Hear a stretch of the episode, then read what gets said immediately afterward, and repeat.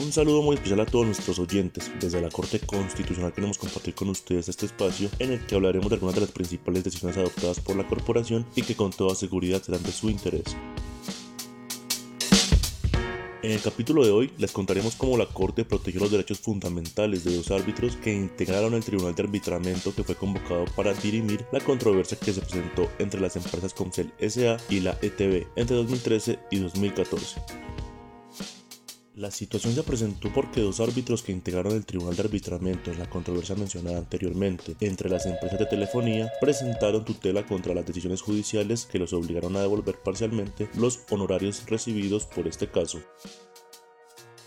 ¿Por qué fueron demandados los árbitros? Luego de que en el 2014 el tribunal se declarara incompetente para resolver la controversia y dicho fallo fuera revisado por el Consejo de Estado en el 2015, ratificando la primera sentencia, Comcel demandó civilmente a los árbitros por supuestamente haber incurrido en error judicial por negligencia e incumplir sus deberes y obligaciones legales y contractuales. Las salas civil y laboral de la Corte Suprema de Justicia concedieron la tutela a los árbitros y dejaron sin efecto la sentencia del Tribunal Superior de Bogotá que los había condenado, ordenando a este último proferir un nuevo fallo que garantice el principio de congruencia entre las pretensiones y lo decidido.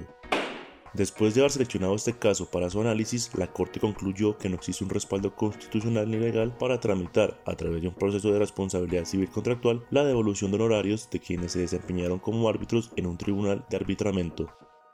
Por lo anterior, el alto tribunal confirmó los fallos de primera y segunda instancia proferidos por la Corte Suprema de Justicia, amparando de esa manera el derecho fundamental al debido proceso de los árbitros.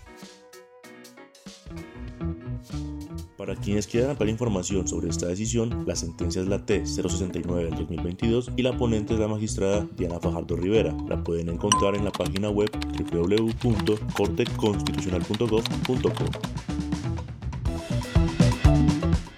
Nos seguiremos escuchando en este que es su espacio. Recuerden que la Corte Constitucional protege los derechos fundamentales de todos los colombianos y trabaja por la construcción de una sociedad con justicia y equidad. Hasta pronto.